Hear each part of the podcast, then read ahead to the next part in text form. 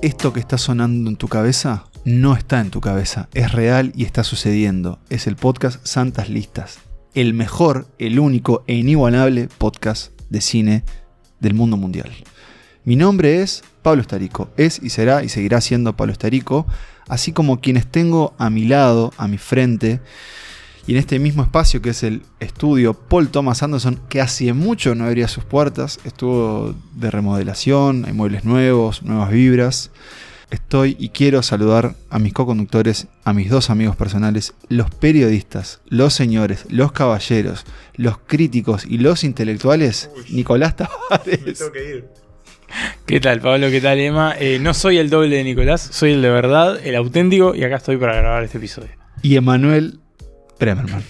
¿Cómo están, chiquilines? Me pueden encontrar en Reddit como. No.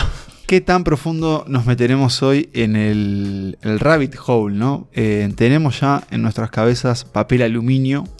Hemos desconectado todos los aparatos electrónicos del hogar. excepto- Estamos grabando esto en una computadora que Sí. nunca se conectó a internet. Eso. eh, Todo tiene la capacidad Claro, de conectarse Estamos fuera, fuera del radar porque el episodio de hoy es sobre conspiraciones. Eh, Conspiracine es Mm. el título No. que le hemos dado. No sé Muy si bueno. sabías. No, no me he dado cuenta No lo hasta ahora que lo estoy leyendo. Lo- Claro, guion, Estaba, porque se había comunicado. Apareció, apareció en una caminata y luego fue recuperado en una conversión digital en un medio que ya abandonamos porque hoy Sí, estamos claro. a puro papel y Desapareció, lápiz. lo quemamos, quemamos todos los Ni registros. siquiera en Telegram estamos.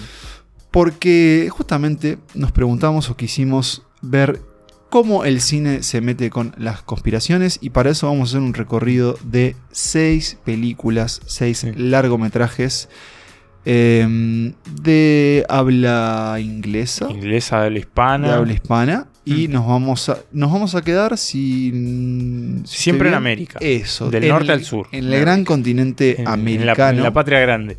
Así es. Eh, vamos a empezar por el norte, luego vamos a venir al sur. Pero sobre todo nos vamos a meter con lo que involucra a, a este episodio que es Claro. el poder en las sombras. Vamos a hacer una aclaración. Estas no son teorías conspirativas vinculadas a películas, que eso también existe, por supuesto, Bien. Sí. sino que son películas sobre conspiraciones, teorías o reales. ¿no? Así es. Esas son como la- la- las dos puntas de, de estas seis películas. Que bueno, cruzan épocas, ya dijimos, procedencias y, y hasta el tono ¿no? el que, en el que se meten con este tema. Un tema que se nos apareció casi de casualidad, pero que tenía mucho que ver con, cosas que están pasando en los últimos tiempos. Discusiones que se están dando en distintos niveles, desde, bueno, cuestiones de posibles visitas extraterrestres, posibles dobles de Luis Miguel, el estreno de una película que está vinculada también a las teorías conspirativas, a un nivel mucho más oscuro y perturbador, que es eh, el sonido de la libertad, Sounds Sí, of Sound Freedom, of Freedom. que se va a estrenar acá en Uruguay en cuestión de semanas. Saludos a Jim Caviezel. Saludos a Jim Cuya Caviezel. carrera Sí. Viró completamente, Pasó ¿no? de ser. Cristo a dio- al dios, al dios de, de, de Quanon. Y una, QAnon. Una, película que me intriga muchísimo, que me... Ya Que- me pregunto, Nicolás, si el agua. de ir a verla. No, si el agua que te di no tendrá algo. no porque algo. parte de ver estas películas es sospechar de todo. Yo que ustedes sospecharía de nosotros mismos, de nuestros intereses, de esta lista que hemos armado. De que haya mensajes subliminales en esta lista. Sí, escucharía este episodio al revés, eh, a ver si hay mensajes. Pero sobre todo creo que hay algo muy certero en lo que dice Nicolás. Vivimos en la era de la posverdad. Mm. Vivimos en la era de la desconfianza, Mm. del descontento, porque De no? la paranoia. de la paranoia. Pero veremos que no es algo nuevo. pero veremos No. que no es algo nuevo. Y sobre todo veremos que, al menos desde esto es a título personal, desde el punto de vista de espectador, vivir la paranoia en una película a mí me fascina. Ah, sí. Porque, bueno, podemos adelantar algunos puntos en común. Un poco estas películas son historias detectivescas, de investigaciones y sobre todo de in- intentar encontrar la verdad, llegar a la verdadera verdad y muchas veces con protagonistas que arrancan en el mismo punto de conocimiento que nosotros. Es Sí. decir, empiezan a se so- topan con esto. a un algo raro. eh, empezamos de a poco, a nivel superficial, empezamos a hacer preguntas. Alguien empieza a mostrar tal vez una cara que antes no mostraba. A mí me encanta. actitudes un ¿Qué poco decir? extrañas. A mí me encanta, me encanta la selección que hemos hecho. Mm. Eh, ¿Cómo la, cómo la humanidad necesita saber la verdad? ¿no? ¿Cómo Sí, o encontrarle verdad, a, o encontrarle puntos en común a cosas que capaz que no la tienen, ¿no? Como, como esta Mm. necesidad de racionalizar de una forma muy, muy delirante ciertas situaciones que no se explican o que, sí, o que no son tan fáciles de justificar. y creo que vamos a ver en particular en una de las películas que a veces también puede ser un impulso, una adicción, ¿por qué no? En tratar de ver la unión en las cosas donde capaz que no las hay Mm. y capaz que no tiene sentido buscar una conexión entre todo. Eh, no sé si se dan cuenta de cuál estoy hablando. Sí. Sí, y eh, lo diremos en su momento, Claro cuando la sí. película arribe hacia, hacia nosotros. Si es que llega, Eh, si no todo esto es una gran mentira. Puede ser también, pero mm, lo que quería decir es que más allá de todo esto, qué divertidas que son las teorías conspirativas, ¿no? La verdad es que Por sí. algo las seguimos teniendo ahí adelante. Yo creo que todos tenemos alguna teoría conspirativa favorita. Sí, ya y les por- preguntaré a Y ustedes. por algo generan estas historias, ¿no? Que, Sí. que algunas, bueno, tienen pie en la realidad, eh, en el sentido de historias basadas en hechos reales, otras no. pero ¿Tenemos son teorías- divertidas. ¿Tenemos teorías conspirativas que se hayan comprobado como reales? No se me Yo creo que no. No se me vienen a la mente ahora. Que la reta es un reptiliano, por ejemplo. Es Bueno, pero eso única- no es teoría conspirativa, es un dato. Es un dato, es verlo un y dato está. fáctico.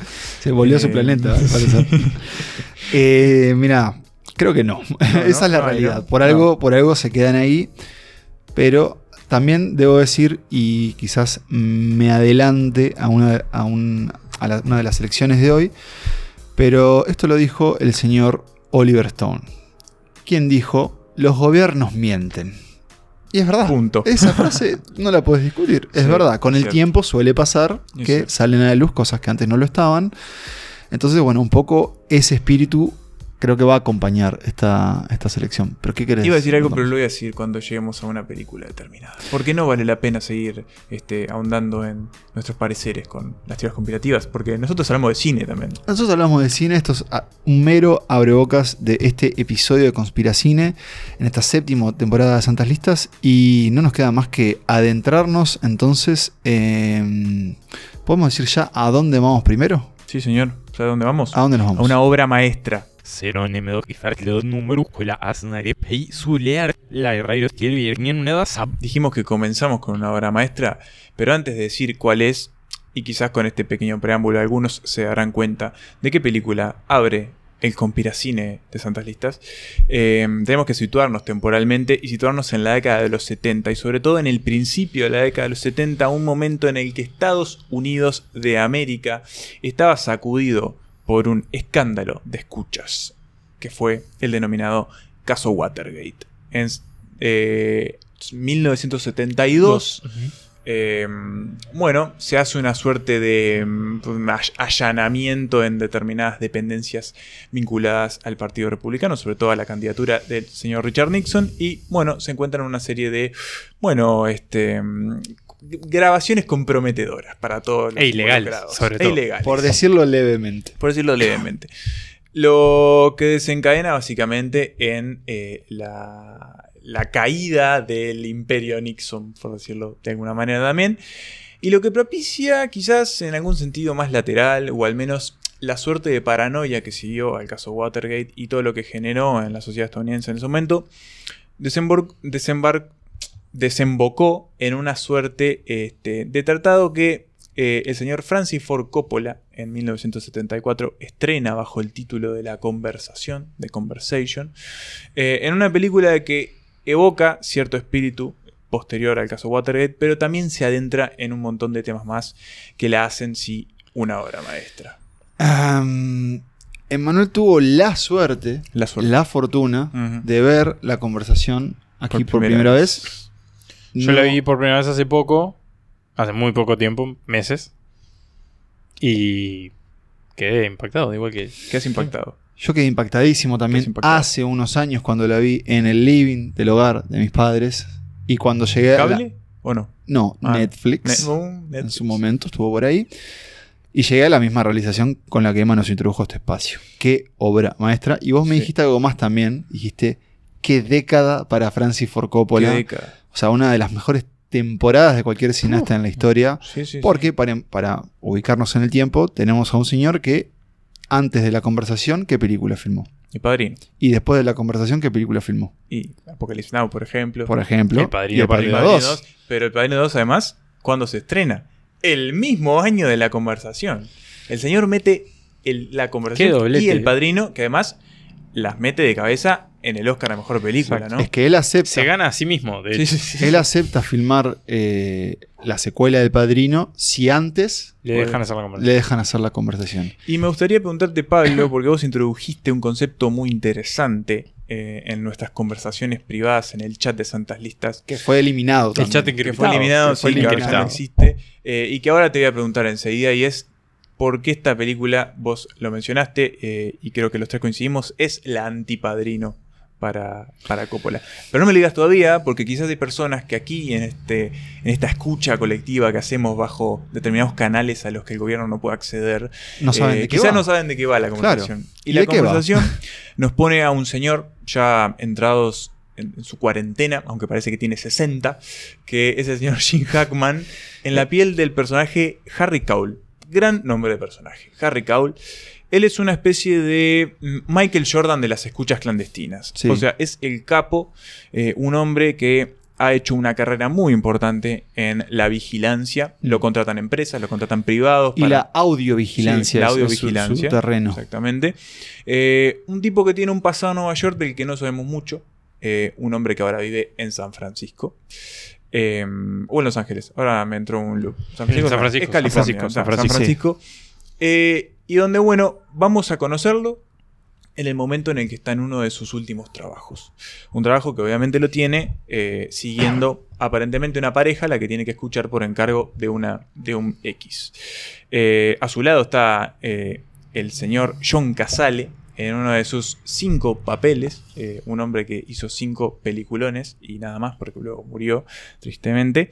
Y lo que vamos a ver en esta película es como el señor Harry Cowell, un hombre que enseguida nos damos cuenta de que, bueno, maneja ciertos códigos en su vida privada que se vinculan también con cierta paranoia y que tiene una vida muy solitaria, empieza a obsesionarse con lo que le sucede a esta pareja, lo que escucha en esa conversación y sobre todo las posibles consecuencias que su trabajo pueda tener en la vida de estas personas. Una conversación que sucede además en una plaza, En la primera escena de la película. en la primera Muy escena de la película, donde hay, sí, hay niños, hay personas paseando, o sea, hay gente haciendo animaciones, pero de alguna forma nosotros vamos a empezar haciendo esa vigilancia, casi que como si la cámara emulara a la propia vigilancia de este, de este equipo, y ya también con el sonido de esta conversación que es, es registrado a, a distancia, ¿no? Mm. con, con dispositivos apropiados para hacer eso.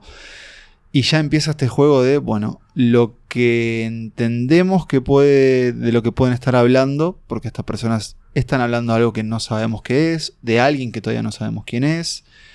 Y de a poco empezaron a ir estas pistas eh, con este trabajo de- del personaje de, de Jim Hackman, que va a empezar un camino de miseria, Mm. básicamente, porque esto lo va a llevar al abismo de alguna Exacto. forma de Sí, su vida personal. Perdiéndose en la obsesión de alguna forma.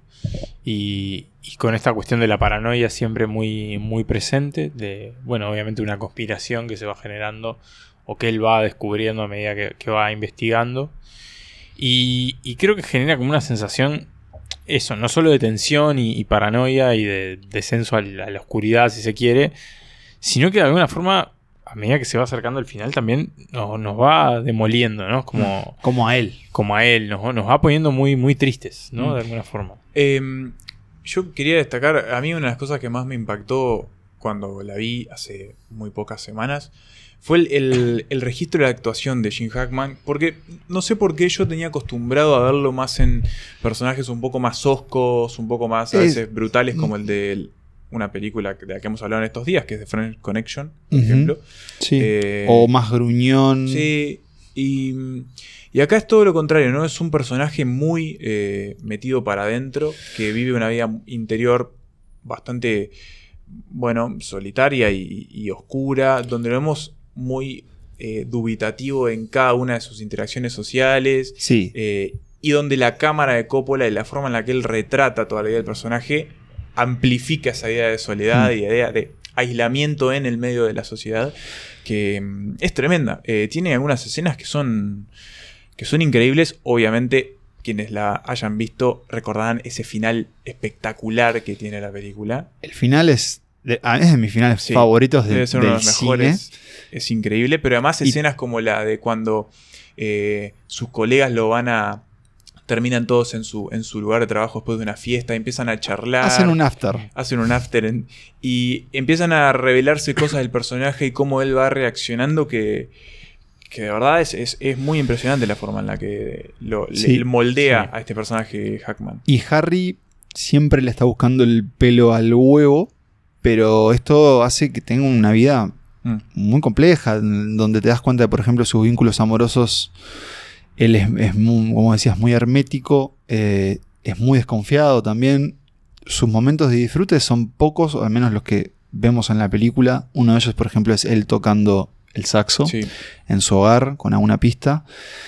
Y después, con esa introducción que decías de, de lo que yo te había dicho, que sentía que era como el antipadrino, es justamente, bueno, algo que ustedes ya esbozaron y es una película en donde nosotros seguimos el trabajo y la vida de Harry siempre desde también, como con cierta distancia, invadiendo sus espa- espacios de intimidad, pero pero alejándonos, bueno, de ese retrato coral de la familia Corleone y de esa mega epopeya de, del crimen y el poder en Estados Unidos a través de la vida de esa familia, y en este caso, del otro lado, con el personaje que en realidad desconfía del poder, que también trabaja para él, porque él es contratado, y que empieza a desconfiar del sistema en el que vive al punto de, bueno, el que alcanza la película y decíamos que este final nos gusta tanto y lo respetamos tanto este final que no vamos a decir No, no. en no, ni un detalle sobre él, pero es impactante. Yo puse esta película y por algún motivo, no sé, la copia que bajé tenía el comentario de director de Francis Ford Coppola.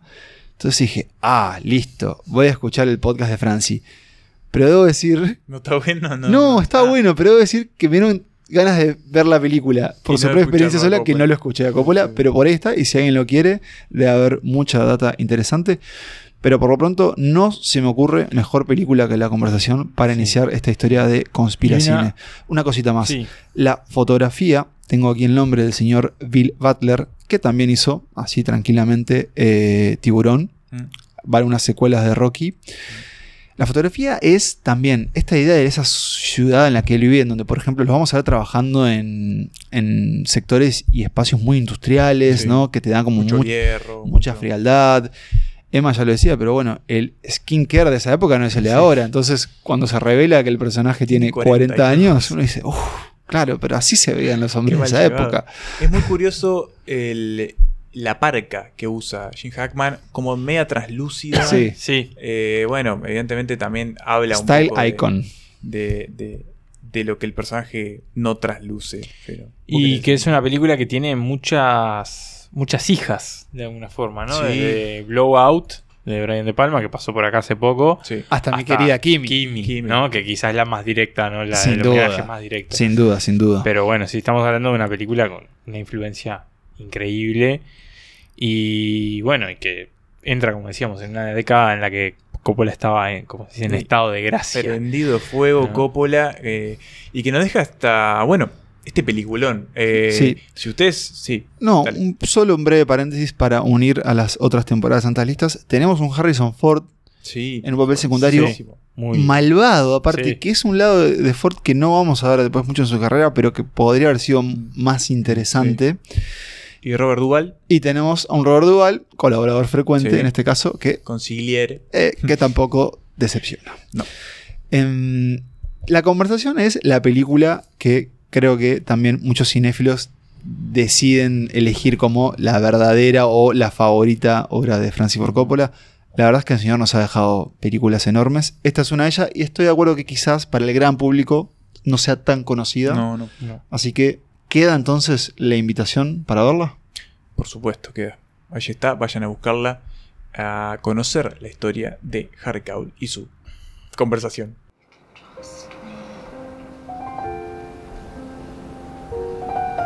You never really knew when he was going to come to see you. You know, you just lived in a room alone. and you knew nothing about him. And if you loved him, you were patient with him. And even though he didn't didn't dare ever tell you anything about himself personally, En esta merienda compartida, debo decir que hay que agradecerle, así como Emanuel nos trajo la conversación, yo debo darle las gracias también a Nicolás que nos trajo The Parallax View del señor Alan J. Pakula. Pakula. eh, Infravalorado director, quizás. quizás sí, pero que también, básicamente, Se conecta con lo que la introducción que tuvimos con la conversación. Porque ¿qué hizo este señor? Este señor hizo una de las trilogías más reconocidas del, podríamos decir un poco del cine de conspiración, entre ellas un clásico del periodismo que es Todos los hombres del presidente, pero por ahí también tiene esta película The Parallax View, un afiche increíble con el señor Warren Beatty y que yo debo decir que fue la primera película de esta lista que vi para este episodio y cuando terminó, la verdad que tenía ganas de escribirle a Nico y decirle, Nico, qué lindo que es trabajar contigo porque esta película a mí me gustó muchísimo. Debo preguntarte, ¿cómo llegó esta, esta lista, esta película aquí? Bueno, llegó a partir de una investigación, ¿no? De, bueno, películas que se vincularan con el tema, un poco algunas que ya conocía, ¿no? Como todos los hombres del presidente. Y para no ir quizás por lo, por lo más clásico, ¿no? Por una historia real que, tuviera como cierta resolución. Bueno, descubrí que, el amigo Pácula tenía esta otra película. eh, conocida, quizás no tanto. Y dije, acá hay algo interesante, acá se pone, se pone interesante. Viendo de qué iba la película, viendo también en qué época estaba hecha, un poco lo que decíamos, ¿no? De la década de los 70, como, como ese gran pico de paranoia, eh, sobre todo en Estados Unidos, y que, bueno, quizás tiene como alguna con- contraparte con lo que está pasando ahora en ese país. Y dije, bueno, acá, acá hay algo interesante. Vi la película y dije, efectivamente es una buena historia para, para traer a, a esta lista de Conspiracine. Estamos en 1974, nos quedamos ahí. Nos vamos unos mesecitos más para adelante de- a- en cuanto a fecha de estreno. Para, eh, bueno, seguir una historia que nos pone del lado de un periodista. Un periodista de un diario de segunda línea, Mm. quizás de tercera línea. Un periodista rudo periodista rudo, con un con una gran cabellera. pelazo. Gran cabellera. Quizás yo algún momento coqueteé con algo así, nunca a ese nivel y nunca me dejen hacerlo, pero recordemos, eran los 70. Eran los 70 y estamos hablando del señor eh, Warren Beatty, Warren, ¿verdad? Warren Beatty, eh, uno de los grandes eh, Galanes. Galanes, gracias ¿No? a la De palabra la década. galanes del cine. Y en este momento, con en, en la, una de su- la máxima capacidad de sus Claro, poderes. donde hacía lo que quería, básicamente. Exacto. Y acá hace de Joe Frady, este periodista de, de un diariucho, digamos, de, de- de- de Oregon, que, bueno, se, se involucra en la investigación de... Todo empieza en realidad con la muerte de un candidato presidencial que lo matan en, en Seattle. Y Perdón, no en cualquier lugar. no en cualquier lugar, sino la Space Needle, Space ¿no? Needle. La, la aguja de Sí. la aguja espacial de Seattle. En un, ahí en un copetín, en, un, copetín, evento, Después de una- un acto de campaña. hay muchos mozos. Muchos mozos y uno de ellos ¡Pim! le pega un corchazo. ¡Pim! Y no con una botella de champán precisamente. Es perseguido por agentes Y ahí en cae al vacío Ahí y muere convenientemente.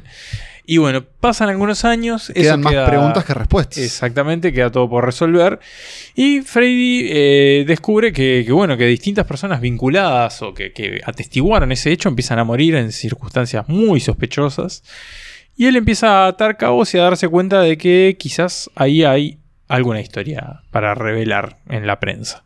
Se pone a investigar, va a un pueblito, se agarra a trompadas en un bar, Re momento ese. Le pega unos, unos cintazos a un sheriff, eh, va de acá para allá, un escapa, mono. Va, a un va a un laboratorio donde un mono juega al Pong con, Sí, un, con sí, un sí. humano, Como se investigaba como antes. se investigaba antes, así O a- sea, a, lo macho, digamos. Sí, sí. Y, O- eh, bueno, obviando todo derecho animal. Empieza a encontrar algunas pistas que llevan a la empresa Parallax. Ah, ¿Qué es Parallax?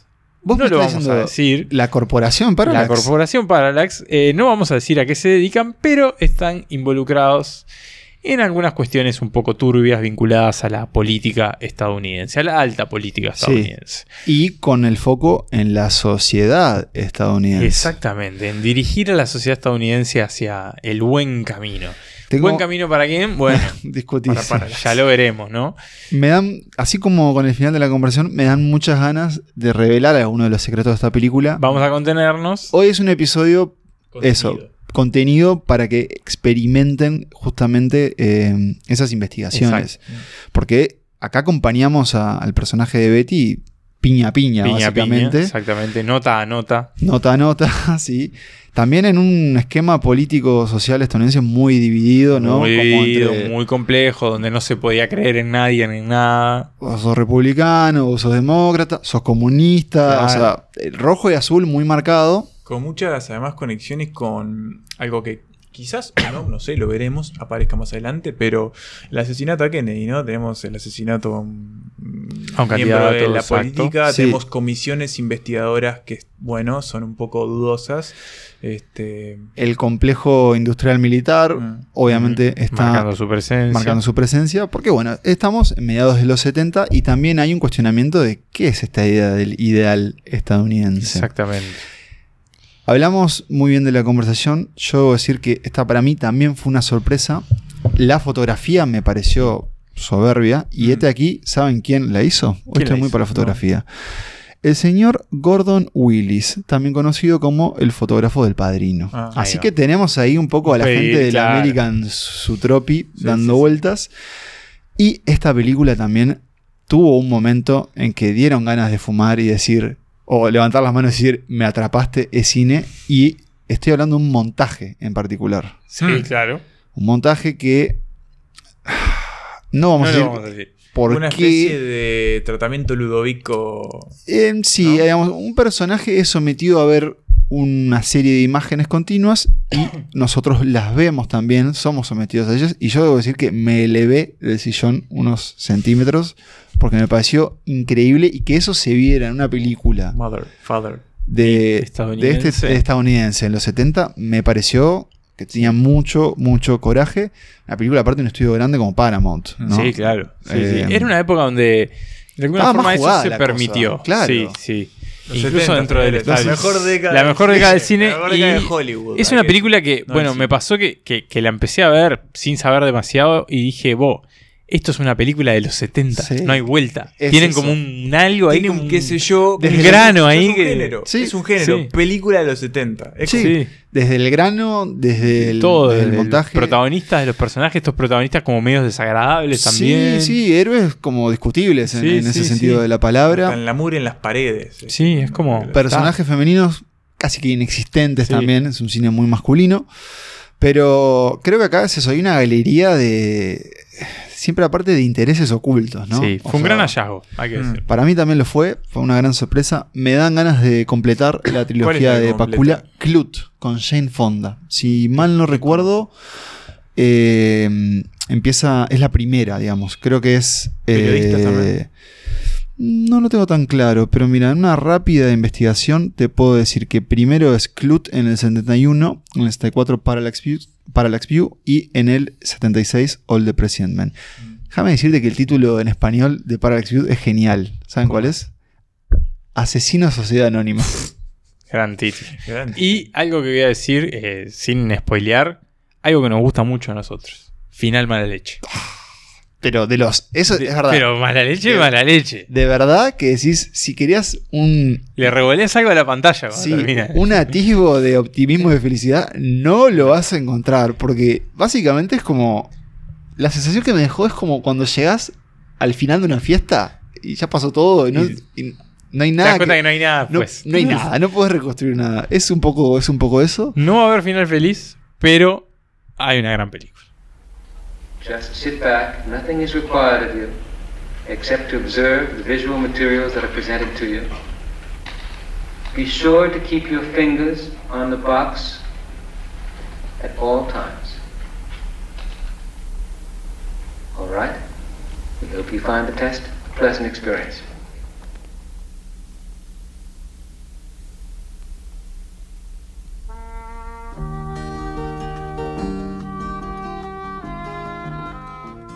Les decía que Santas Listas es una merienda compartida, nos hacemos regalos de películas básicamente, pero también, hay que decirlo, a veces nos exigimos y solicitamos favores. Y yo miré a la cara de mis compañeros y le dije, muchachos, yo les voy a pedir 3 horas y 26 minutos de su vida. Y un poco te puteamos.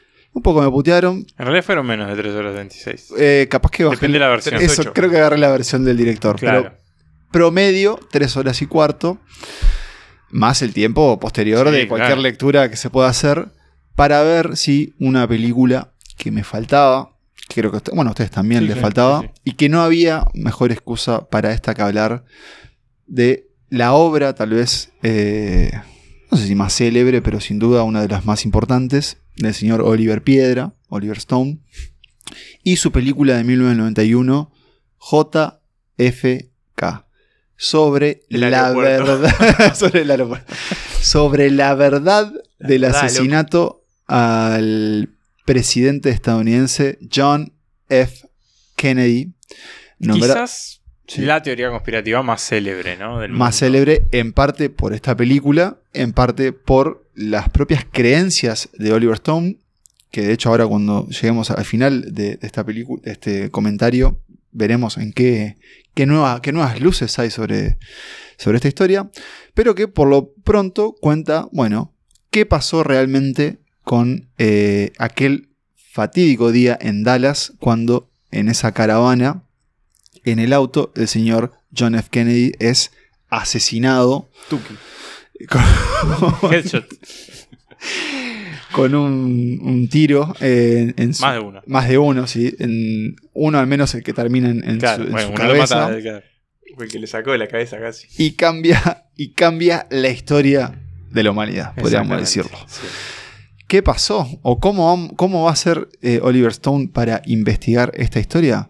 Pues lo va a hacer a través de esa gran figura eh, del cine, un abogado. ¿Y qué abogado? Bueno, el señor Garrison. ¿no? Garrison, Eh, Jim Garrison. el señor Jim Garrison, Fiscal interpretado de- por Casey. Kevin Costner, fiscal de... Nueva Es- Orleans. Es el de eh, Nueva Orleans. fiscal general de Nueva Fiscal de Orleans. Nueva así es. Orleans, El- exactamente una figura real. Esto hay que decirlo, es una figura real porque la película está basada en una investigación y un juicio real Así vinculado al es. asesinato. de Dijiste gran figura histórica y pensé que ibas a hacer referencia a Kevin Costner, una gran figura histórica de los 90. Eh, ¿qué, ¿Qué habrá pasado? ¿Qué, ¿En qué Y anda bueno, Kevin hizo? Waterworld. No, Kevin Costner... ¿En qué anda ahora? Hoy en día Eh, es, protagonista de una de las series más populares de Ah, Estados Unidos. Ah, Pasa que- Taylor Sheridan. claro, Claro. no, o sea, y no solo eso, ya que abriste esta puerta, Sí, sí, la puerta de Kevin Costner. Fue el padre de Superman. sí, hace poco. pero no, en el mundo de Taylor Sheridan, Kevin Ah. Costner, protagonista de Yellowstone. Yellowstone, que es un imperio en sí mismo, abrió varias franquicias, pero además con, las, con el paso de las temporadas, Kevin Costner quiere trabajar menos, ganar más, Como y todos, tiene, ¿no?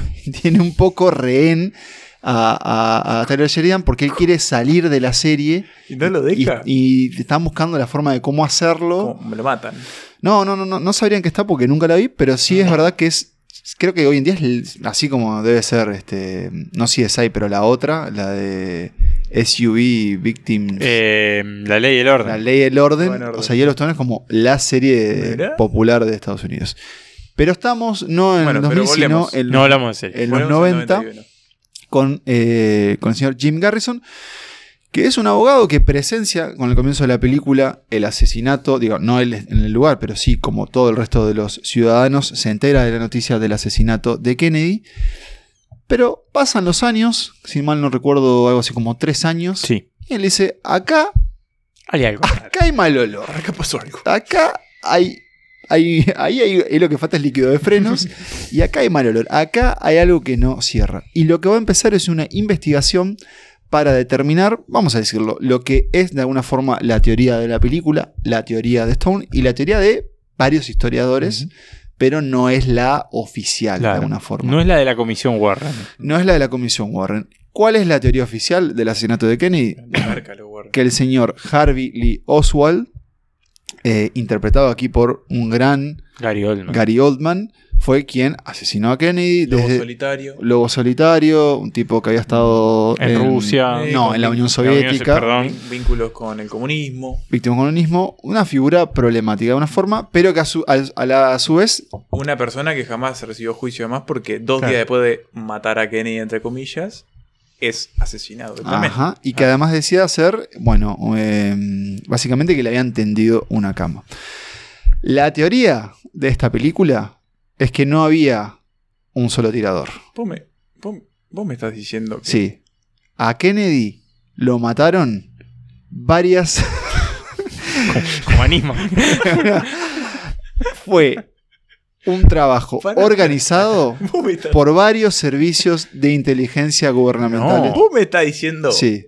Que fue la CIA. el pelado Johnson No solo la CIA, sino que varios más. El Eh, FBI. La CIA, el FBI, La mafia. la mafia. los vos cubanos. que era todos- para vender helicópteros. Todos, El ejército de Estados Unidos. La inteligencia militar. todos querían. eh, Ese perro que está ladrando afuera. ese perro es- me hace acordar a, A los a los Simpson. Simpsons. Todos en contra de, bueno, de una forma, la postura, no sé si pacífica del todo, pero Antibélica. eh, antibélica que Kennedy estaba solayando. Tolerante. Claro. tolerante y a una forma un poco hacia donde él quería llevar el país, que no era hacia, como decíamos antes, eh, el protagonismo del complejo industrial militar, que básicamente Porque la es guerra es lucrativa, ¿verdad? eso, es todo, todo lo económico que hay detrás del uso y, bueno, venta, exportación, importación de armas y además todo el dinero que genera justamente una guerra. Eh, JFK es una película muy extraña. Sí. Es rara. ¿Por qué? Primero, bueno, su Es duración hoy en día cuesta. Eso no es verdad. No sé ustedes, yo no la pude ver de una sola sentada. Yo sí, y de hecho Sin- sin no se me hizo extensa. No, eso sí lo tiene a su favor. Mm, sí, Solo alguna pausita para el baño, nada más, pero Eh, bueno. Estás en tu derecho, hombre. Sí. Sí, sí, sí. Pero es una película extraña porque esto yo lo, lo leí en internet y me parece apropiado. Es en parte, obviamente, una ficción, en parte también basada en hechos reales, pero, Pero- es también un ensayo Claro. histórico-político que Stone Stone ha hace. dicho, claro, que, que- O sea, básicamente la teoría de Garrison después se, se re- se comprobó que, que- que no tenía mucho sustento, que no había mucha prueba de lo que él estaba planteando. eh, y que. O sea, que eh, en términos generales, por si. En para términos legales, eh, claro. O sea, la teoría es. eh, fue toda una gran conspiración. golpe de Estado. Claro, es un golpe de Estado, una un gran golpe de conspiración. Para- Matan al presidente, lo sacan del medio. Claro, ponen a un otro, Johnson, al otro, y seguimos vendiendo Exacto. cosas aquí también. Exacto. Eh, que bueno, una teoría que, por muy tentadora y plausible que suene, bueno, a nivel judicial no se llegó a probar. Y eh, bueno, de hecho, eh, está básicamente el Garrison quedó muy marcado después como, como un poco como un hazme reír después de, de todo esto. Pero eh, No. Ahora, dicho esto, Garrison es retratado en la película héroe, claro. con Kevin Costner. De- Ustedes lo decían, Sí. una figura que en los 90 era uno de los grandes protagonistas y que acá se lo ve siempre en sus mejores trajes, Sí. siempre con el manejo claro de la palabra, de su postura. De alguna forma, un hombre de familia admirado por sus colegas, pero cuya obsesión también le, Le va a traer Puertas, puertas dentro de la casa. Claro, le va a traer problemas Sí. y de alguna forma ese va a ser como el arco emocional. Claro. ¿no? Es decir, estás tan metido en esto que te estás olvidando de quién sos. Sí, la obsesión. Y de hecho, en realidad, viendo también algunas cuestiones que, que declaró Stone y eso, que siempre ha sido como un poco el gran cuestionador de, de- de Estados Unidos y de- Sí, de, ese de hecho, mito, sí. digamos. y uno ¿no? de los pocos directores como realmente políticos. ¿no? Claro, O sea, exactamente. Bueno, tiene su trilogía de los presidentes, ¿no? Sí, es. JFK, eh, W Nixon y y W. Hizo una película de Snowden. Claro. Bueno, una hizo- Pelotón. Hizo ¿no? pelotón. Él estuvo en Wall Vietnam. Street. Esto o sea, marcó también su vida. Dicen que su libro de su autobiografía es una falopa. O sea, pero, pero bien. sí, Pero a lo, que, a lo que digo es que, que, bueno, que Stone dijo, yo no planteo esto como la verdad de lo que pasó efectivamente en el asesinato de Kennedy, sino que es más bien una invitación a cuestionar, a lo que nos dicen los gobiernos, a tomar todo como una gran verdad y a ser un poquito más, Más eh, críticos. más críticos del, del país en el que vivimos. ¿no? Que bueno, es un poco lo que ha hecho siempre Stone. Y, y de hecho también es un poco como uno de los hilos de la película, ¿no? Como ese momento donde, donde Garrison, en el juicio que se hace, en un momento incluso llega a hablar a cámara. Sí, donde, Sí, bueno, dice, llorando a cámara. Sí. la verdad, en realidad, bueno, vos elegís si esto es la verdad o no, Pero el que tiene que, que hacer ese paso sos, Sos vos. vos. ¿no? Un monólogo impresionante Sí. también. por- Tiene grandes conversaciones la película. Igual hay Esa que decir que yo en varios momentos dije, esta teoría Es que eh, te convence. Es muy plausible. Te convence. Eso es parte de. Es algo que podría Claro. pasar en Estados Cuando, Unidos. habla- cuando se encuentra con el personaje de Donald Sutherland, Sí, bueno, no dijimos el, el elenco, pero mientras vos contás eso, yo, yo voy es a un buscar esa lista de en el que actores. el personaje de Kevin Costner conecta con una suerte de ex. eh, Sí, un es informa- ex, un garganta es profunda, digamos. Señor- ¿no? El señor X. Sí, que se encuentra con él en Washington y es una larga escena donde este personaje le cuenta de qué manera se orquestó este supuesto golpe de Estado contra Kennedy que termina en su muerte. Eh, para empezar, creo que cinematográficamente la conversación está muy bien planteada porque creo que dura como media hora y vuela, además. Pero además, es eso, empieza como a... a- a- a- a como a enquistarte la idea, ¿no? De lo que de, de esto y sobre todo como vos decís Nico, si hay un gobierno para dudar en este mundo es el de Estados Unidos, por, Por favor, señores. tiene más muertos en el placar que. Y si hay una película realmente estadounidense en su ADN, es esta que tiene a Kevin Bacon, Tommy Lee Jones, sigo leyendo, eh, Lori Mel- Metcalf, la Sí. madre de Lady Bird. Eh, bueno, Gary Oldman, Michael Rooker, Sissy Spacek, Joe Pesci, Y Con gran- y la peluca de Joe la Pesci. peluca de Joe Pesci, eh, Walter Mató, Sí. que actor que Jack padres, Jack Lemon, John ¿Está Jack Candy? Sí, es el viejo. Eh, el Vincent primer Dono- informante. Vincent D'Onofrio, en fin, un gran elenco. Y tiene la bandera de Estados Unidos en el póster. También. O sea, la bandera de Estados Unidos en el póster. Ahora, yo debo decir que el que menos me convenció a mí es Kevin Costner. ¿Sí? Hay algo, es una decisión del personaje, pero eso es como, como acartonado, es como, como cerrado y me costó un poco como, como esa construcción que hace. Pero bueno, todo el resto, la verdad que también, como Sissy decía Spacek, Sema, sí, Sí. sí, la nombré. Todo el resto te, te deja llevar, porque aparte también es una película que juega todo el tiempo con las imágenes de lo que pasó y lo que podría pasar. Mm. Eh, nos citaron a esta película, no sé si como influencia, pero como referencia de Oppenheimer con el uso del blanco y negro del color. Acá también lo vemos. Y también, bueno, vemos también imágenes reales, de Es hecho, hay- en, es- en o el hay inicio. Mucho uso de archivo. Este, y de hecho juega un papel preponderante en también la construcción de la teoría, ¿no? Eh, no tengo mucha idea, y tal vez acá reconozco no haber investigado tanto de cómo fue la recepción en su momento de la película. No sé si, si ustedes saben algo, Creo que le fue muy bien. De hecho, estuvo nominada incluso al Oscar. Y, pero debe haber generado. Sí. y bueno, controversia, por Y supuesto. también lo han tildado de ta, Oliver. Ya está, Sí. no hables más. Ahora, en el aniversario de la película, también el asesinato de Kennedy, hubo como un resurgimiento. Él después hizo un documental sobre la propia película. O sea, n- además de la versión del director, hay un documental que él sacó como sobre qué pasó con la película, qué fue todo demás. ¿Qué sostiene Stone hoy en día? Bueno, él, como decía Nico, no dice esta es la verdad, pero sí sostiene de que él no cree que... eh, La comisión Warren Que la comisión Warren, que ese informe sea lo que de verdad pasó. Que ahí está un poco la conexión con Oppenheimer, también esta comisión un poco sui generis que se, que Claro. se arma, ¿no? Pero, y bueno, y sobre todo, el, no, no es, eh, no es un spoiler porque son estos textos finales que aparecen en todos estos tipos de películas, ¿no? Pero al final Stone abre la puerta a, a que las próximas generaciones, y de hecho es algo que lo evoca el propio personaje Kevin Costner en el- cuando habla de su hijo, de que su hijo cuando tenga 80 años va- Dice que en determinado año se abren finalmente al público, se desclasifican los Sí, archivos. igual hay mucho que ya se ha desclasificado por mandato de los dos últimos presidentes de Estados Unidos, de Joe Biden y de Donald Trump.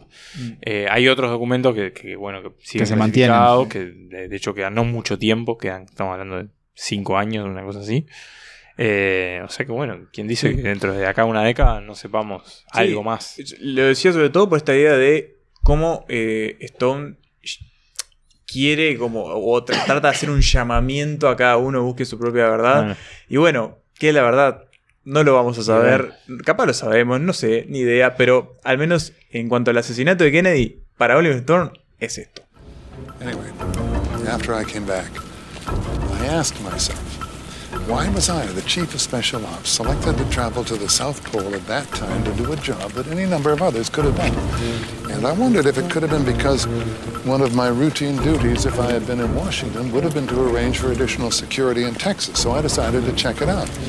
And sure enough, I found out that someone had told the 112th Military Intelligence Group at 4th Army Headquarters at Fort Sam Houston to stand down that day. Cerramos la primera mitad de este episodio de Conspiracine y yo diría que cerramos la mitad de las grandes obras. Sí. Las obras maestras, algunas más, Sí. otras menos. Cerramos Los el clásicos, digamos. Los clásicos. Cerramos el siglo XX. cerramos el siglo XX y ahora nos vamos, nos venimos al tiempo presente para una selección más experimental, Mm. quizás Más en el rubro más eclética de las gemas ocultas.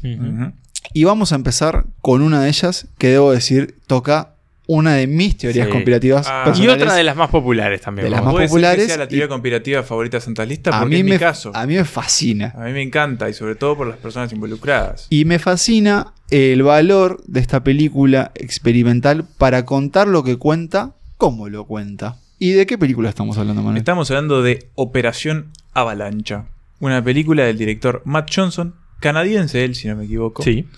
Eh, Y posible nuevo gran amigo de Santas Listas, Sí. sobre todo por su película más reciente, Blackberry. Debo decir que vi dos de dos, me gustaron mucho. Sí. Eh, me estaba cayendo bien. Un comediante canadiense, eh, tipo estrafalario, Mm. ahí como medio bonachón, que se mete en sus películas como actor también. Siempre. ¿Y que, qué cuenta en Operation Y bueno, en este caso tenemos a quizás una de las teorías. Si la teoría de Kennedy es como, bueno, una que funda un poco la- el, el- el presente o, o la Que- historia contemporánea de la política eh, occidental, eh, esta teoría un poco está vinculada con ella, porque ¿de qué estamos hablando? De aquella que dice que el humano, el ser humano, o al menos Estados Unidos, el ser humano estadounidense, y estamos hablando de Neil Armstrong, eh, Michael Collins y Buzz Aldrin, jamás pisaron ese satélite que orbita alrededor de nosotros llamado la Luna, que el Apolo 11 fue una... eh, Obviamente una empresa armada por, en estudios, una filmación hecha en estudios por eh, departamentos secretos, para, bueno, más frenar un poco la carrera espacial que se le estaba yendo a las manos porque la URSS se los comía. Ya habían perdido porque habían mandado al primer hombre al espacio y no querían perder la Claro, había orbitado la Tierra y había vuelto. Exactamente. Señor Cookie. Entonces, eh, la teoría básicamente dice que al alunizaje lo filmó el señor Stanley Kubrick. Y por eso en algún punto se yergue como una de mis teorías favoritas, simplemente por el hecho de que evoque a este señor y porque haya varias pistas de que quizás podría ser cierto. Ahora, Pero Operación, Operación Avalancha, Hmm. no es estrictamente sobre Kubrick filmando No. el alunizaje, sino que trata sobre quiénes. Y bueno, trata sobre dos eh, ¿Agentes? agentes, Agentes. agentes de la CIA eh, que entraron a la CIA un poco de casualidad, según se nos dice en el orden de la película, porque entraron con una suerte de programa de video que la CIA hizo y de repente se quedaron algunos ahí adentro. El departamento audiovisual. Sí. Que, eh, bueno, tienen que viajar a la NASA, encargados por la CIA, porque aparentemente hay unas filtraciones un poco extrañas, no quieren que se sepa que están más retrasados de lo que deberían estar en la carrera espacial En la misión Apolo. en la misión Apolo. Y lo que descubren estos eh, muchachos que van a, a la NASA, uno de ellos inter- eh, interpretado por Matt Johnson, el director, Y cuyo nombre es Matt Johnson, el personaje. Matt Johnson, eh, es Una- que Qué vago. no es posible para Estados Unidos ir a la Luna. Al menos No llegamos. en los tiempos que se querían estipular. Los tiempos que no había planteado se llega. Kennedy. Claro. ¿verdad? No se llega, la URSS llega antes. Hay que hacer algo, muchachos. Esto es un quilombo. Nos van a comer. Bueno, en fin. Eh, no se llega. Y este buen hombre, Matt Johnson, eh, tiene una idea. Y es, eh, bueno, hacer. eh, falsear el alunizaje, ¿no? O sea, tienen las herramientas este, cinematográficas a la mano, un poco saben algo, les gustan mucho las películas, tienen muchos póster pegados en la oficina. Y saben Eh, que hay alguien que está filmando una y película. saben que hay alguien que está filmando una película con tecnología que podría ayudar para que el alunizaje fuese falseado. Eh, y eso hacen, falsean el alunizaje. Lo que sucede es que una película que comienza con un extraño híbrido entre un documental y una comedia, es un- una especie de mockumentary, ¿no? Sí. Eh, o sea, está sí, filmada footage, como, claro, como Sí. cámara en mano. A especie veces. Super 8. Sí. eh, de repente se convierte en una película que donde todo empieza a estar muy mal.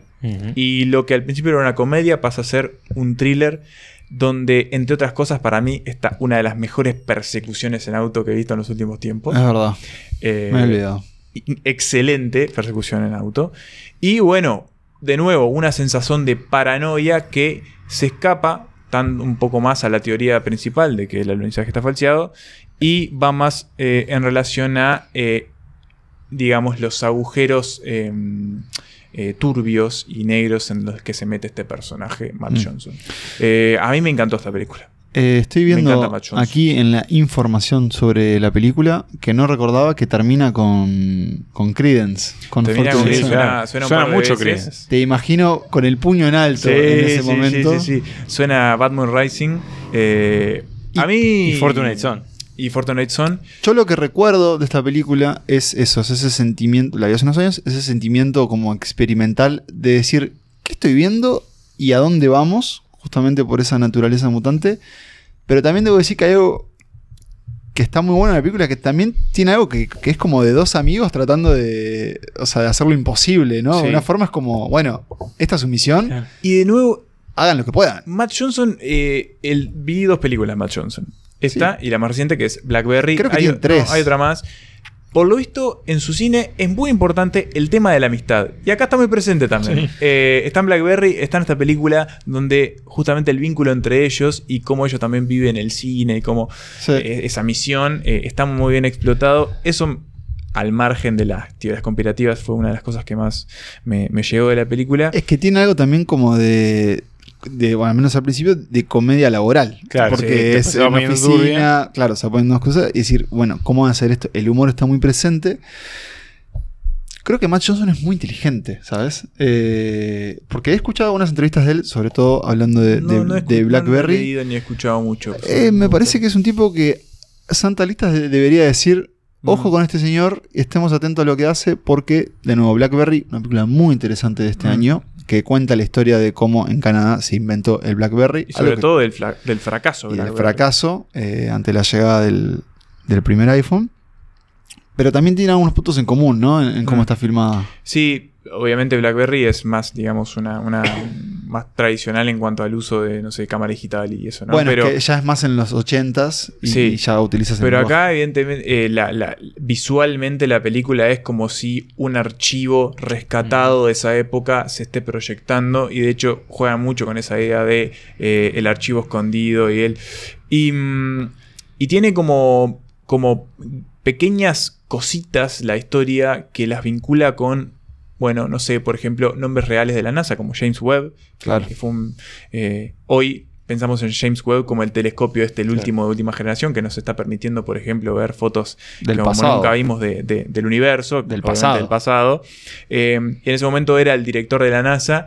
eh, y bueno, empiezan a jugar con personajes reales y otros ficticios y empiezan a armar un universo propio para la película que a mí me puso al menos a googlear como loco Sí, de- claro. sobre todas estas cosas. Y, siempre esta idea de, bueno, de, de las primeras imágenes de la televisación del alunizaje, donde Mm. no esa, la gente que buscaba en las fotos, mirá la sombra que hay, Claro, mirá cómo está la ¿Por qué no hay bandera. estrellas? ¿Por qué no hay Sí. esas- la bandera ondea si no hay viento en la luna? Claro, Sí, sí, todas sí, esas sí, cosas sí. que hace decir, bueno, mirá si no estaba ahí el gran Stanley diciendo, vamos de nuevo. Y justamente para mí los grandes momentos es cuando, no es un spoiler. No, si lo dijimos. visitan el set de 2001, dicen al espacio que la están filmando, que es un gran momento donde le roban, pues no se puede filmar adentro del set, Le roban los piques a imágenes y le roban piques y Una cosa más, para terminar de recomendar esta película.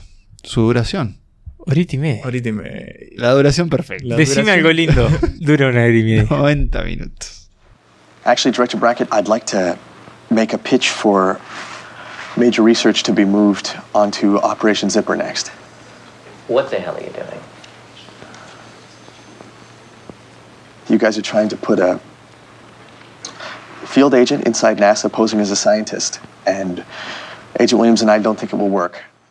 Hay un barrio en una ciudad muy famosa de los Estados Unidos de América. Una ciudad llamada Los Ángeles. Y el barrio llamado Silver Lake. Un barrio muy asociado a la cultura hipster. Un barrio donde suelen vivir muchos actores. Eh, sobre todo como los actores más jóvenes, más cool, ¿no? Que todavía no, no pegaron la, la mansión en, en Bel Air o en, en las colinas de Hollywood. Tipo una um, Aubrey Plaza, ponele. Ponele, ahí va, algo así, ¿no? Sí, es como un idea. poco el, el- cordón sur de ellos, Mm. digamos, el parque rodó de ellos. Y el Palermo de ellos para Mm. lo- los hermanos argentinos. Eh, y en Silver Lake están pasando cosas raras. Y hay un muchacho, eh, Sam, interpretado por Andrew Garfield, que empieza a notar que hay cosas raras en la vuelta, que hay gente desapareciendo, como su vecina. Que hay que tener cuidado con el asesin- asesino, Hay de, el perros. asesino de perros. Hay, hay grafitis que, que advierten sobre grafitis que advierten cuestiones, eh, mensajes escondidos en la cultura pop y bueno, y que de repente quizás detrás de este mundo un poco abúlico, un poco eh, excesivamente llano en el que, en el que él vive, eh, esta obsesión que él tiene también con la cultura retro. Bueno, puede haber algo más, puede haber algún mensaje oculto, hay Un gente, gente que esté haciendo cosas raras, Un ¿no? mundo muy regado por el THC también. Un mundo muy regado por el THC, un mundo muy regado por el dinero también, por el glamour, por lo bizarro, por el arte, por el mundo, bueno, eso que decíamos, ¿no? La música, el cine, la performance, ¿no? Como todas estas cuestiones vinculadas entre sí. Y bueno, y Sam se va a empezar a meter en este agujero de conejo y va a empezar a encontrar una cierta conspiración que, bueno, habrá que ver si es real, si es algo que él se está imaginando para salir del aburrimiento de una vida donde no hay trabajo, no hay obligaciones, ¿Qué tal una, pedo? una vida al pedo, digámosle. Y bueno. Eh, y bueno, y ahí ese es el viaje en el que nos vamos a meter nosotros junto a él en Under the Silver Lake o El Misterio de Silver Lake. La odisea de un pajero. La Odisea de un pajero de David Robert Mitchell, ese es su, su director. Una película muy extraña. Muy rara. Una película que es, es como al mismo tiempo larga, pero no. Una película en la que no pasa nada, pero al mismo tiempo sí. Es como una película Una película sobre la vida, pero al mismo tiempo. que te abraza en el sentido misterio, temporal. claro. Es como que estás ahí flotando. Está con flotando con Sam, ¿no? Eso creo que lo, lo logra muy bien. Yo la vi un domingo, hace po- pocos años, y en mi cabeza siento que la vi todo ese domingo.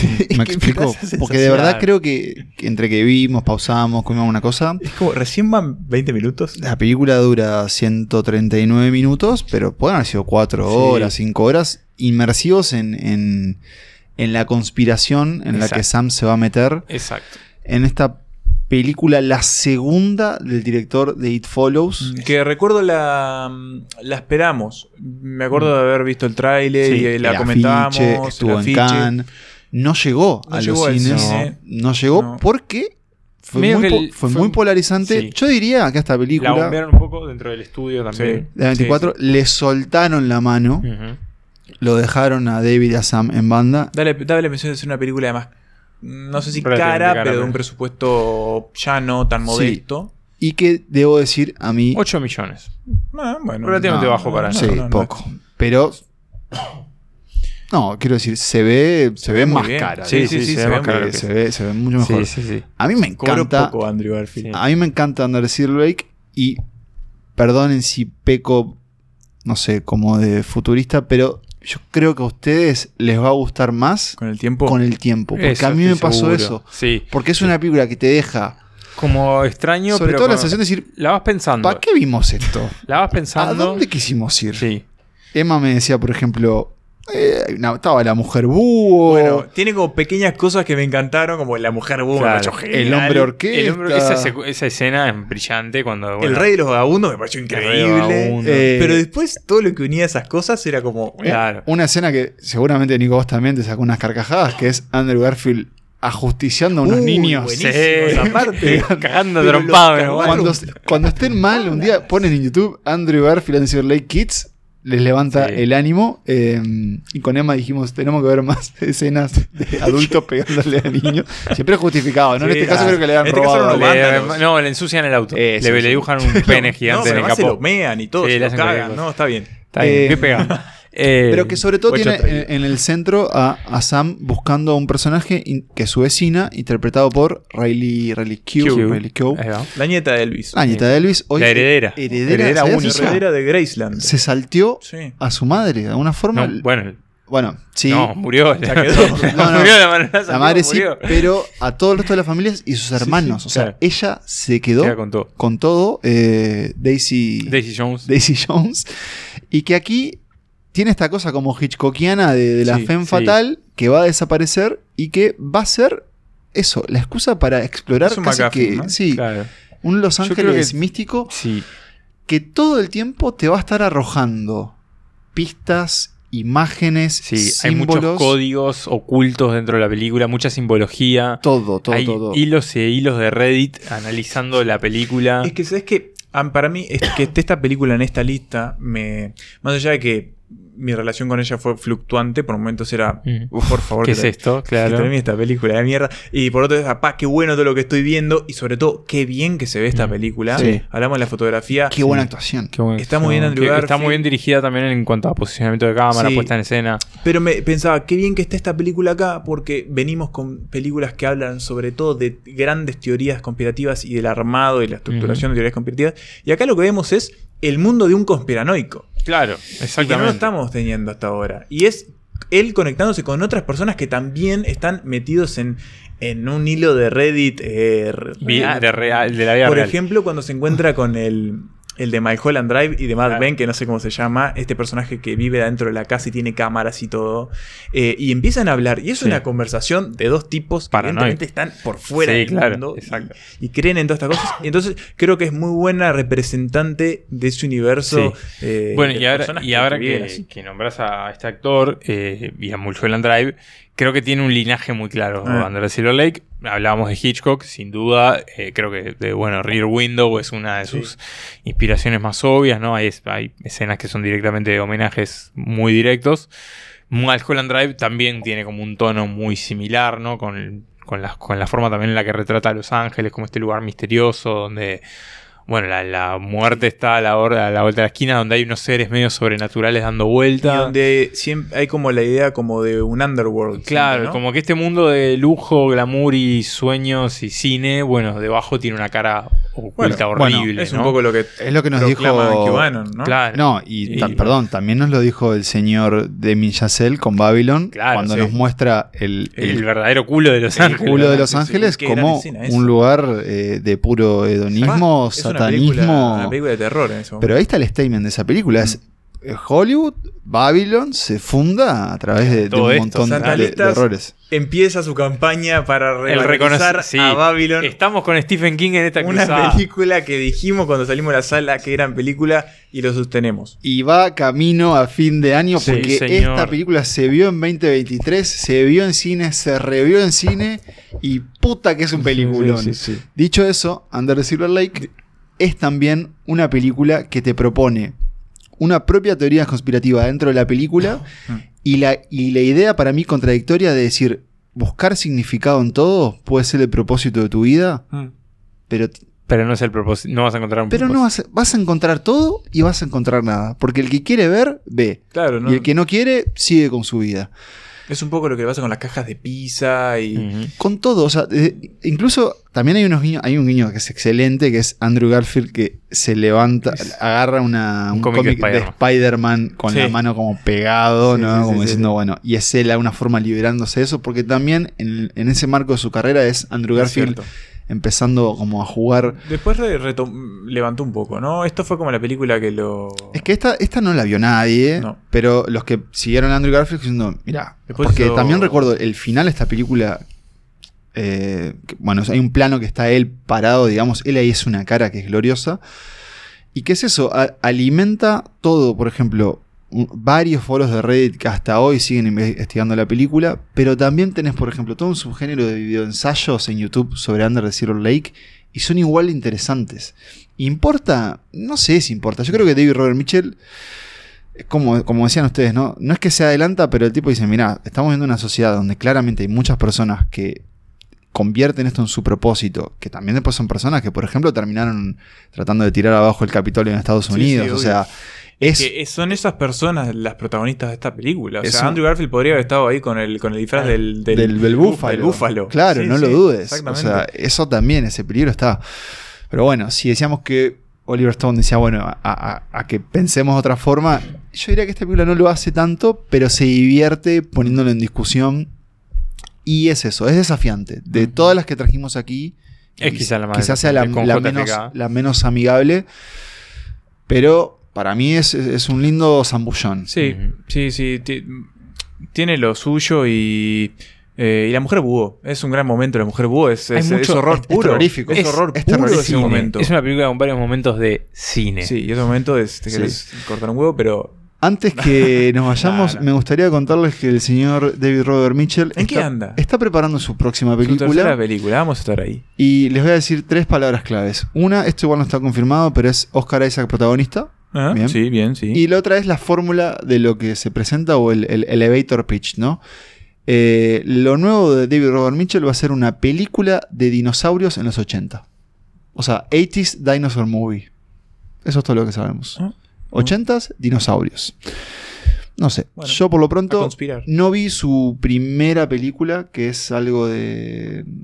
Algo así como de American. Ah, porque It Follows es la segunda. Es la segunda. Ah. eh, pero en mi caso, él viene 2 de 2. Así que espero, espero con ansias la cuarta. La primera es El mito de la adolescencia o The Myth of the American Sleepover. Bueno, tiene sentido que algunas, algunos momentos de Under Silver Lake sean de terror viniendo del tipo. me gustaría que vuelva igual ¿no? el terrorcito. Sí. Me gustaría que vuelva. Pero por lo pronto, en, esto de. ¿Qué sería? ¿Un suspenso? Sí, Sí, es un thriller, poco un ¿no? noir, ¿no? Pero Porque tiene tampoco, mucho es- de noir. tampoco está Bueno, tan tenso. Bueno, no lo mencionamos, pero Es- la música es más bien es muy noir, es verdad. Es- eh. podría haber sido un de- la música de una película de Hitchcock. Es como un ¿no? nuevo Es- noir. Sí, es un claro. neo-noir sobre algo sobrenatural. Sí, nuevo noir, quiero Nuevo decir yo. noir. Neo noir también, pero nuevo noir también. Es lo que. Es un poco. es Under the Silver Lake. es, lo que es un quiere poco lo que quiere que, que, que, que Una sea. Barbie Girl. Claro, eso. What are these masks? They're life masks? What's a life mask? Um, it's a resin casting of famous people's faces. They're all real and true to life representations of these amazing people. Most of them are from film production. Some were cast by uh, sculptors for statue construction, like Lincoln's. That's his real face. Este episodio está siendo grabado en una época, no sé si turbulenta, pero picante para el territorio vecino de, eh, de Argentina, Argentina. de la República La Argentina. República Libertaria. o también conocida como La Argentina. Y esta película que vamos a comentar ahora es argentina, es del año 2010, 2020, 2020, así es. Dirigida por el señor Cristian Ponce. Se titula Historia del Oculto. Y aquí volvemos a, a tener otra temática que claramente está presente en el cine y en el conspiracine, que son los periodistas. Porque esta Y película los políticos. y los políticos, porque esta película nos va a contar la historia de un programa de televisión, la última emisión Del día. Del- 60 minutos. eso, del programa Antes de la 60 minutos antes de la medianoche. Que lo dicen muchas veces. ¿no? 60 minutos. antes, de, la medianoche. Estamos a fines de los 80 y en esta película, que es en un puro y hermoso blanco y negro, vamos a tener a este programa periodístico, un programa conversacional, que consiste en un conductor, una mesa y unos invitados. Y allí vamos a tener a un personaje, un empresario, el señor Adrián Marcato, que va a estar vinculado con el poder, sobre todo con, alguna forma, con una corporación, eh, que va a tener a una serie de periodistas que plantean una idea o una pregunta que es la siguiente, y es que el presidente, que medio que no vemos en la película, pero el presidente de esta ficción, de esta Argentina, está involucrado, forma parte de un aquelarre. Es básicamente, forma parte de la... Brujo. Es un brujo, Es un brujo. forma parte de la magia negra. Igual que, Marcato. Igual que Marcato, igual que esta corporación. Que y ya que- tiene un nombre que recuerda un poco a. Pienso en, los vecinos del B de Rosmarí. Mm. Que eran los. No me acuerdo ahora, pero era. Ah. era creo que. Te lo busco. Sí, el nombre real de los vecinos que eran los Castavets. eh, era como eh, también así como Adrian Marcat, algo así. Hay muchos guiños, hay muchas referencias, eh, pero sobre todo lo que hay es para mí un gran ejercicio de un tipo de película que es con los recursos que tiene logra un clima impecable. Sí. Porque lo que vamos a tener básicamente es el programa mientras va sucediendo en esta conversación entre Marcato, también hay un Hay un sociólogo, sociólogo. que me hace acordar mucho a Gillespie, el, el- el saxofonista. Y por otro lado vamos a tener a los propios periodistas que bueno, fueron... ¿no? De- Sí, o en una, Están como en una casa. creo, porque la idea es que es el último programa, han sido echados, Claro. entonces están ahí como, Como que armaron una, una especie Intentando de... resolver la conspiración Claro. antes que se termine el programa. Eso mismo. Em, y la verdad que es eso, genera un clima como muy tenso en donde lo, para mí lo más interesante de la película es cómo se parte desde un lenguaje muy muy mundano, porque es entre el discurso de este tipo de, periodismo que se hacía, ¿no? entre esa figura del conductor, en ese tipo de estética de programa, que eran como hoy, tal vez para nuestros ojos de televidentes, un poco básicos, ¿no? Una cámara fija y nada más. Pero todo eso crea esta idea, esta puja, esta tensión entre lo normal o la realidad y lo sobrenatural que va a empezar a cobrar cada vez eh, más importancia, sobre todo a través de las palabras, porque es una, Sí. película, es una película muy hablada, de mucho diálogo, pero que de a poco te va abriendo las puertas Y al terror cósmico. Entrando otros planos, Sí. ¿no? También del planos de la realidad que se van mezclando. A un colorcito Un ahí. colorcito, algunas cuestiones. Y para mí tiene un giro, un giro final brillante. Sí, sí, el giro es muy Un bueno. final brillante Sí. eh, en, en todo sentido. Y creo que, que genera como, como este clima, ¿no? Esto que decíamos hoy, como el clima de, bueno, la tensión, la paranoia, el hasta dónde va esto, qué hay atrás de esto, se va a revelar la verdad, no se va a revelar, qué va a pasar. Y te va tirando como algunas pistas eh, visuales y, y sobre todo lo hace como con el lenguaje televisivo de la época, que algunas están vinculadas a la, a la conspiración y otras plantean como una especie de, de, bueno, de, de- de Argentina paralela Sí, con sí. ciertas... Eso, ese detalle es genial. Ese detalle genial, ¿no? Como con ciertas películas que se hacen, Mm. eh, películas que nosotros conocemos que en esta realidad se hicieron en Argentina, como El bebé de Rosita, por El de ejemplo. Rosita. Eh, o eh, una versión del Exorcista protagonizada por Andrea del Boca. Sí, Eh, Hay una idea de que las Malvinas. las Malvinas son como argentinas. Un destino turístico, como un claro. destino turístico que no está disputado, digamos. Claro, como que todo esto pasa en una Argentina que no es nuestra Argentina, entre comillas, pero se parece mucho. Esta película eh, que se estrenó muy rápido en Netflix. Sí. Después que, que sigue ahí, de hecho, ¿no? Creo que sí. Sí, sí, se ve- se ve ahí. Está. Sí. se ve en Netflix. Eh, Eh, ¿Sabes que justo en esta, digamos, estos días de nuestra grabación Ok. le iban a reestrenar en Argentina, Ah, en Buenos sí, la Aires? iban a sacar, dije. o sea, de forma gratuita. De forma Si gratuita está en el. Gaumont. Creo que tal vez si tenemos suerte en el día que estén escuchando esto sea esa la función, si no fue ayer. Pero bueno, de haber estado muy bien, es gratuita, pero por lo pronto sí la pueden ver Sí. en Netflix. Y es una película que recuerdo en su momento se habló bastante en, el, en las redes sociales vinculadas al cine en Argentina. Una película que había como generado como cierta, cierto ruidito. Eh, y, y en ese momento eh, me dio como mucha curiosidad ir a verla. Es eso, te mantiene como muy tenso, creo que va generando como pequeñas también como anclajes a la tensión que no te permiten bajar.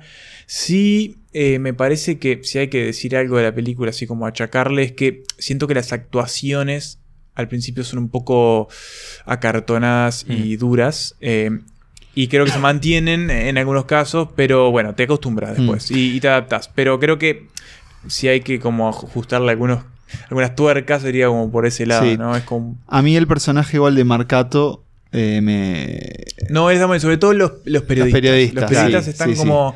Hay se como nota que una- es una película que, Que está hecha con está lo- hecha con en lo que se pudo, ¿no? entre amigos. Hay como una ¿no? tensión entre...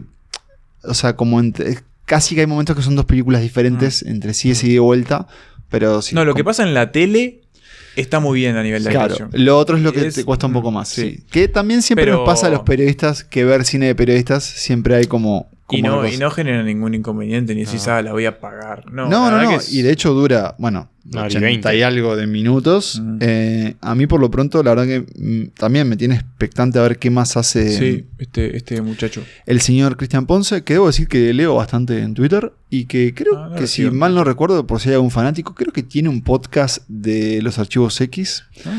O sea, como episodio a episodio de los archivos X, algo así como son tipo Agente 2000. Mulder.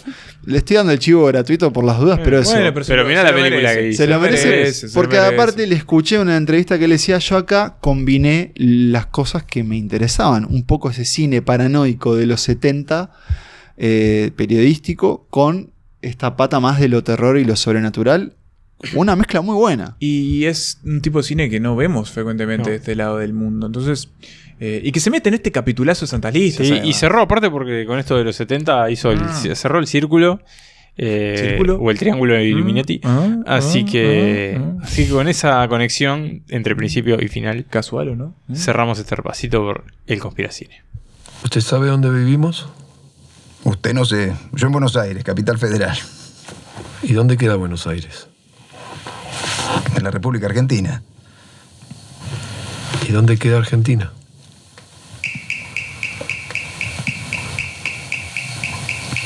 En el mundo. Hace cuatro años que no vivimos en Argentina. Y mucho menos en Buenos Aires. Y si todo sale bien, estamos llegando al final y ustedes también junto con nosotros llegamos vivos, sobrevivimos a este primera edición de Conspiracine. Ah, Abro las puertas. Estamos abriendo una franquicia. Cada capítulo- formato- estamos peor que Marvel. cada capítulo abre una franquicia cada nueva. formato que nos gusta un poco. Por lo Que ¿Qué es esto? ¿Lo puedo poco. franquiciar? Que nos gusta un poco, aunque sea. Es ni poco. siquiera tipo pa' que capitulazo. No te digo una temporada de jodido Zen, pero Conspiracine, Ah, pero por ¿cómo lo queda? pronto, volumen 0, volumen 1. Quién sabe si no volveremos más adelante. Por lo pronto, Atentos a seis meses, cinco películas, dos. por lo pronto, Conspiracine consiste en estas seis películas: La conversación de Parallax View, JFK, Operation Avalanche, Under the Silver Lake y Historia del Oculto.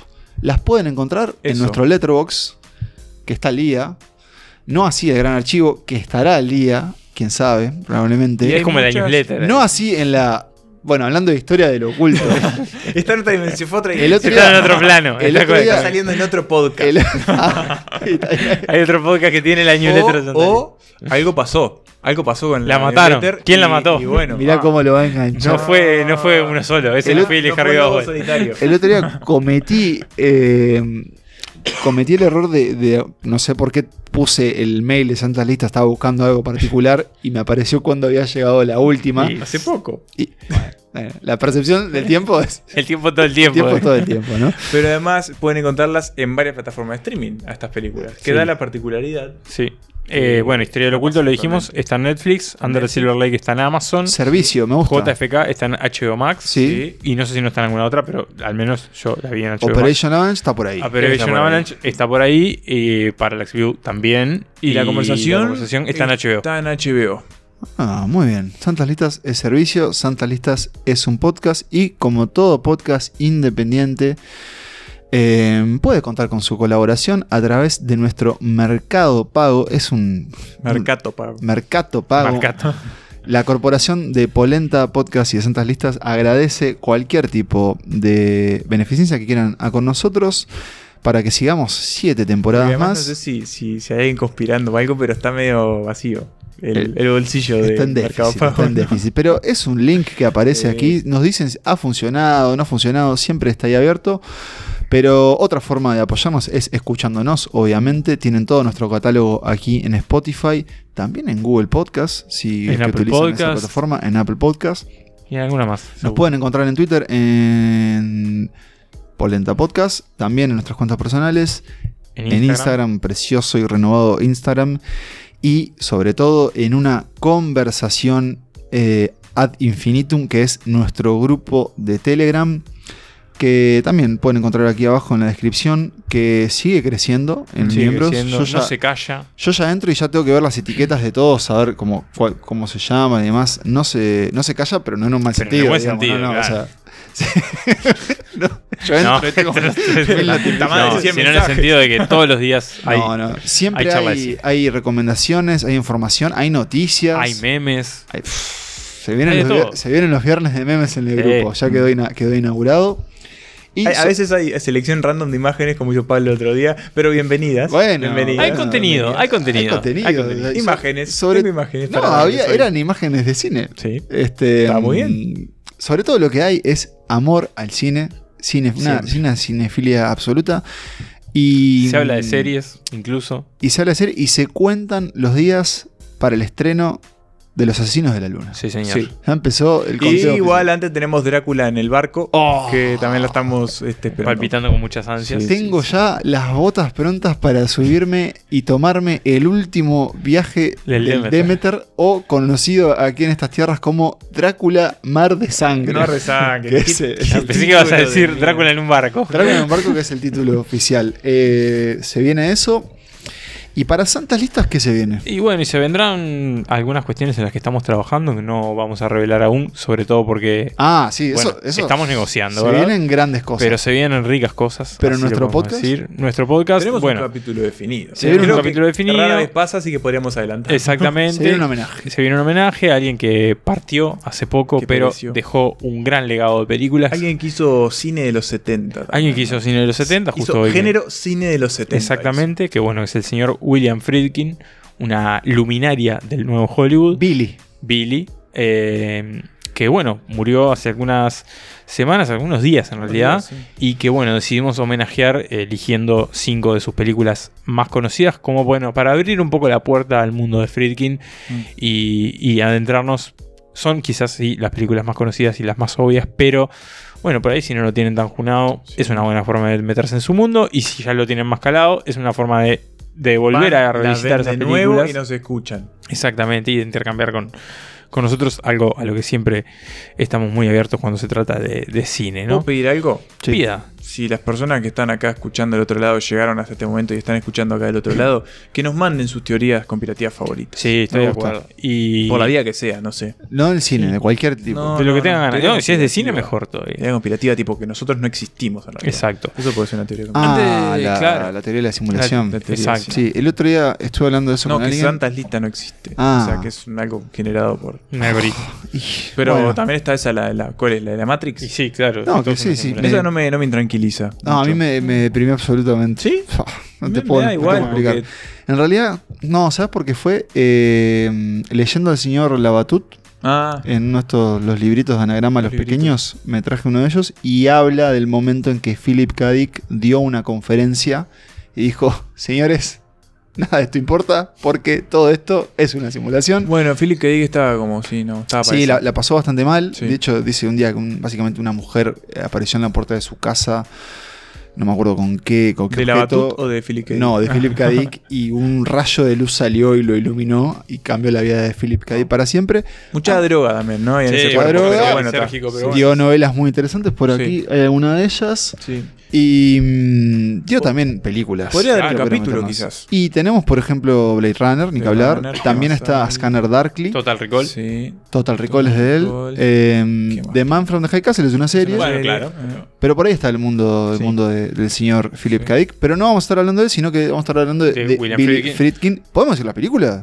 No, No, no. eso, guardemos eso. Bueno, o sí, no sé. Son medias obvias, pero Podemos nada. pasar los deberes después, en la semana. Dale, Para que o se en la newsletter. Un letra Claro. cuando salga.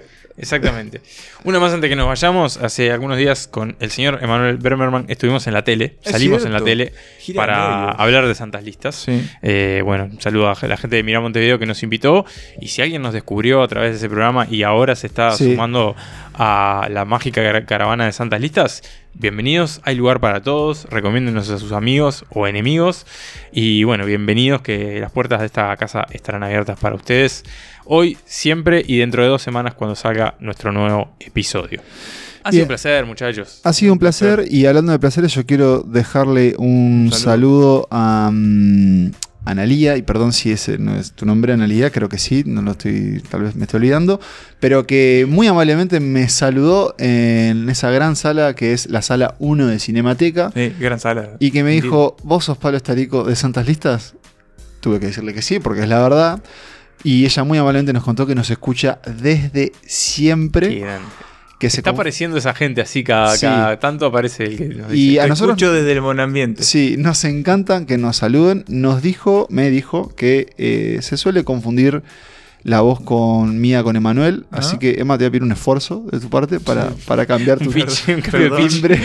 Perdón un efectito, poner un efectito. Para cambiar Sí, tu, poneme un efecto. tu, tu Un reverb, siempre que hable, así como una catacumba. tu timbre de voz. Pero eso, eh, fue muy bueno que me saludara. Estuvimos hablando también de. mm, De, de Barbie, que le había parecido. Y sí, Analia es su nombre, así que gracias, Ana, por saludarnos. Y a quien quiera Mm. charlar Sí. un rato con nosotros en la calle, si nos ve incluso, a mí me pueden ver comiendo una torta frita, a veces ahí por... Mucha Exacto. torta alguien Pablo en la facultad, en de humanidades. Como nos pasó No, hace algunos días que nos vieron de- andando en bicicleta cual niños de en ci- sociales. En sociales. En sociales, si alguien nos ve así Sí. como nos vio andando en bicicleta, eso, cual, cual Sí. Stranger Things, Estamos nos, ahí, es nos un- puede gritar arriba santas listas y hacernos Eh. chocar a todos, eh, Sí, sí, probablemente por culpa de Manuel, que Sí, probablemente sí. pierda el equilibrio. No estaría mal dejar un episodio póstumo, de los tres por las dudas. Sí, o sea, un protocolo, Un rompa cristal. protocolo chapecoense de Santa Parallax.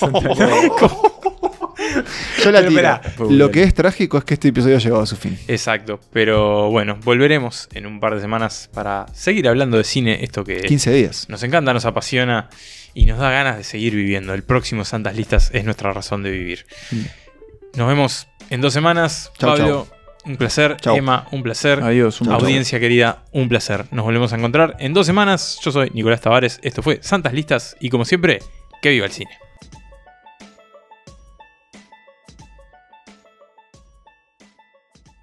Asner Bendosnuf, Odam Brifmok, Oiro Tadroker, So Tarapen Rayonil, So Toamiste.